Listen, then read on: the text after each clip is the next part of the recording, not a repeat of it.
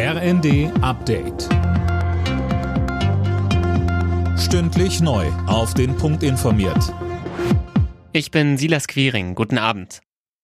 Die Verbraucherpreise in Deutschland sind im August um 7,9 Prozent im Vergleich zum Vorjahresmonat gestiegen. Das teilte das Statistische Bundesamt mit.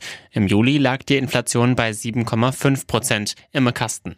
Ja, vor allem hohe Energie- und Lebensmittelpreise haben für das deutliche Plus gesorgt, so die Statistiker. In den beiden Monaten zuvor war der starke Anstieg noch leicht abgedämpft worden.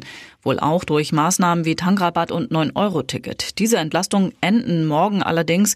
Experten rechnen nun also mit weiteren Preissteigerungen. Das Wirtschaftsministerium bereitet offenbar eine Laufzeitverlängerung für die drei verbleibenden Atomkraftwerke in Deutschland vor.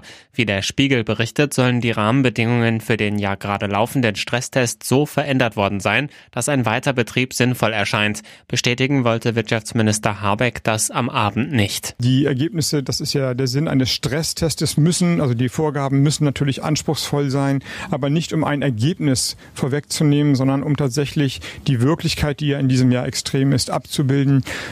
Bald mehr dazu, wenn die Ergebnisse da sind. Die Kommunen fordern von Bund und Ländern, dass sie bei wichtigen Entscheidungen mit einbezogen werden, etwa wenn es um Entlastungen oder Energiesparmaßnahmen geht. Man müsste die Krise gemeinsam lösen, so Städtetagspräsident Lewe. Die Kommunen würden damit gutem Beispiel vorangehen.